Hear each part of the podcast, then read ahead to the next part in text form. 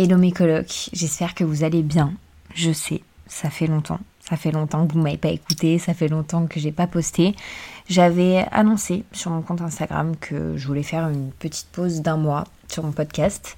Euh, si vous voulez me suivre, n'hésitez pas d'ailleurs, c'est là où je donne toutes les infos par rapport à mon podcast. En fait, tout simplement, il m'est arrivé des trucs pas très cool dans ma vie perso qui ont influencé ma vie pro et euh, ça m'a un peu chamboulé. Et honnêtement, vous me connaissez, vous le savez, je sais pas faire semblant avec vous, surtout ma communauté de colocataires. Pour le coup, mon podcast, c'est là où je suis la plus vraie, c'est là où je vous raconte tout, vous savez, toutes mes faiblesses, toutes mes forces.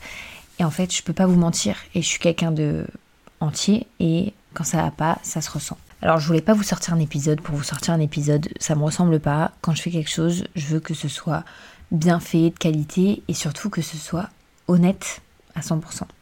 Un jour, je pense que je vous raconterai qu'est-ce qui s'est passé. C'est pas des trucs très graves, j'en ferai un épisode, c'est juste c'est juste le fait que dans mes émotions, j'étais complètement instable, donc je pouvais pas vous parler de sujets importants et profonds parce que ça allait impacter sur mon podcast dû à mes émotions instables, vous voyez ce que je veux dire. Bref, je vais enfin mieux. Alors, je peux enfin vous sortir cet épisode que j'attendais tant la vingtaine, voire plutôt la crise de la vingtaine. Parce que oui, j'ai eu 21 ans le 27 juin dernier, donc c'était il y a genre un mois à peu près.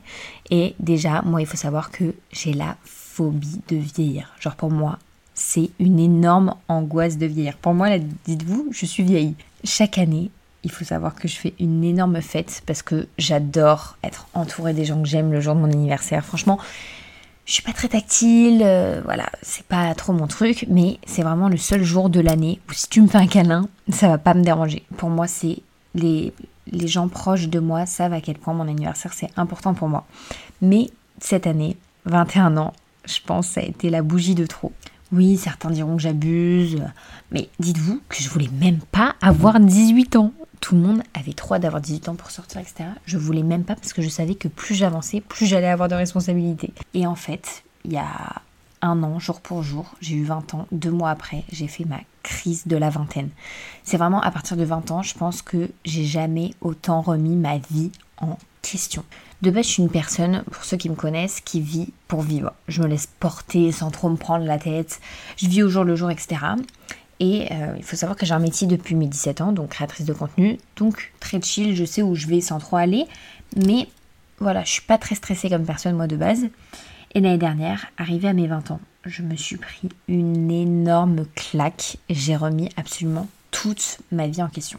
Et un an après, je peux vous assurer que je le fais encore, même si ça va beaucoup mieux. Et les questions qu'il y avait en boucle, c'est est-ce que j'aime ci? Est-ce que j'aime ça? Est-ce que je veux vraiment faire ça? Est-ce que ça a une utilité? Est-ce que je vais faire ça pour moi ou pour quelqu'un d'autre? J'étais en mode, mais tu voulais faire ça avant, pourquoi là tu veux plus? Et maintenant tu aimes plus ça, mais du coup tu vas faire quoi? Et c'est des questions tout le temps, tout le temps, tout le temps, tout le temps. Pour une personne qui aime la sécurité, se projeter dans le futur, etc., moi ça va, je le suis pas trop. Mais si tu fais partie de ces personnes-là, il n'y a rien de plus flippant de ne pas savoir où tu vas. Donc j'avoue, j'ai fait des bonnes crises de pleurs, je passais mon temps à réfléchir, à pleurer, je me disais que j'étais nulle, que je savais rien faire. Si tu sais pas si tu es dans la crise de la vingtaine ou pas, je vais te donner les signes que toi aussi tu fais partie de la crise de la vingtaine. Déjà, premièrement, t'as pas de motivation, tu te sens tout le temps fatigué. Ça, c'est le premier signe. Deuxième signe, tu te questionnes tout le temps sur ton but sur cette planète. Tu te dis, mais pourquoi je suis là? Qu'est-ce qui se passe? Troisième signe, tu es frustré, tu te sens bloqué. En fait, tu as envie de faire plein de choses. Mais d'un côté, tu peux pas parce que tu es trop jeune. Mais d'un autre côté, tu as envie de rien faire. En fait, c'est ça. Et quatrième signe, tu as l'impression que tu n'as rien accompli de ta vie. Alors qu'en fait, tu as fait plein de trucs.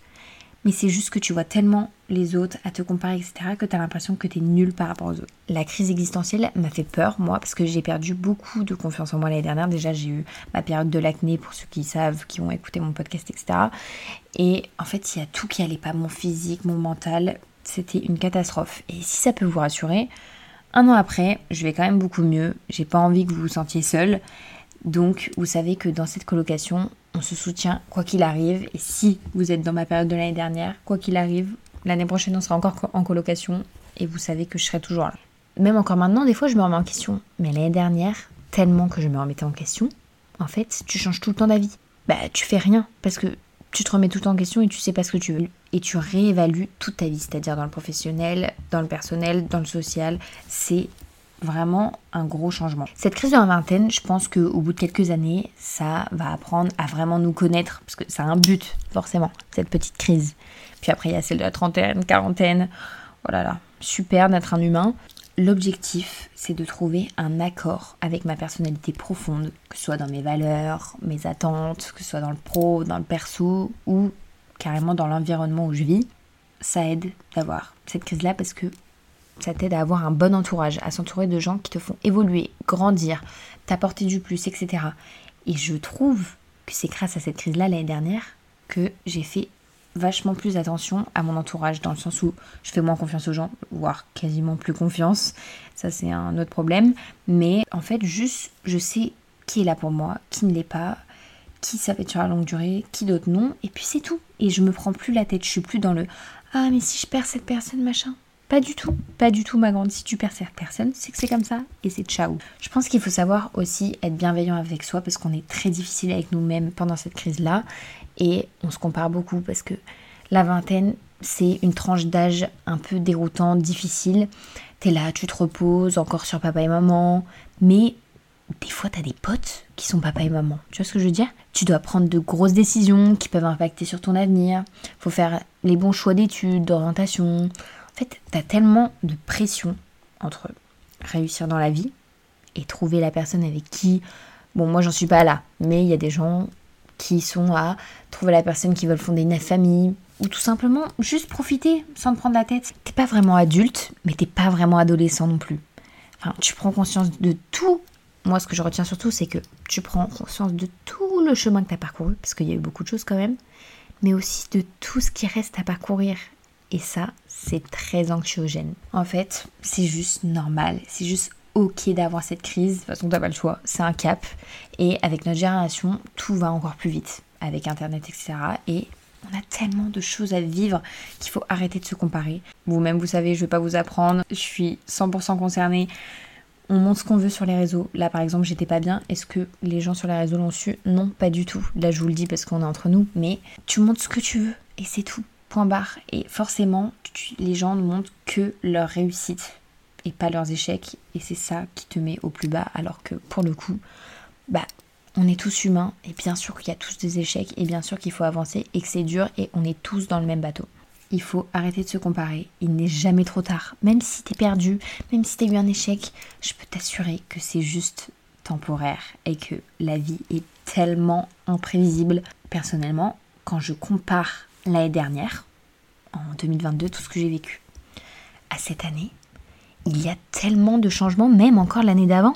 J'ai l'impression que tous les ans, je suis quelqu'un de nouveau, que ce soit physiquement, mentalement. J'ai l'impression que j'évolue tellement vite et je pense que c'est euh, la tranche d'âge où on évolue le plus rapidement.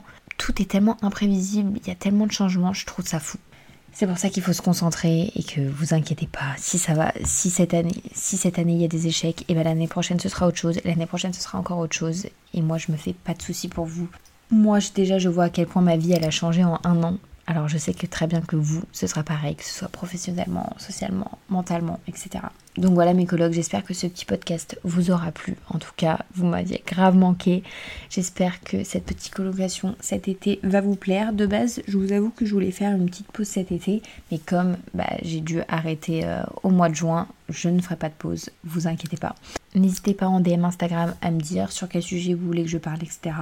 Comme d'habitude, je suis très ouverte, je réponds à tous les DM. Et moi, je vous dis à la semaine prochaine, 9h, comme d'habitude, tous les lundis. Bisous mes colocs.